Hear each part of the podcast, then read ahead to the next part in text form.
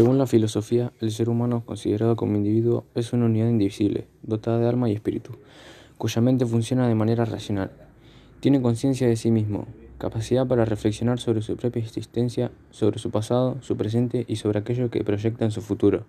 así como para discernir entre aquello que en una escala de valores se le presenta como lo bueno y lo malo, lo correcto y lo incorrecto, o lo justo y lo injusto.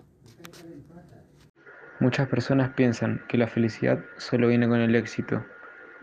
pero estos conceptos pueden ser completamente independientes uno del otro, ya que por felicidad se puede entender como el interior de una persona, es decir, por su dimensión emocional o mental de una persona, ya que puede ser considerado como todas las sensaciones que debe sentir a lo largo de su vida. En cambio, el éxito se puede ver reflejado en el exterior de una persona, es decir, por todas las metas que pudo llegar a cumplir a lo largo de su vida, además de las personas que pudo llegar a conocer a lo largo de su vida. Es decir, que puede ser visto como la dimensión corporal o social de una persona.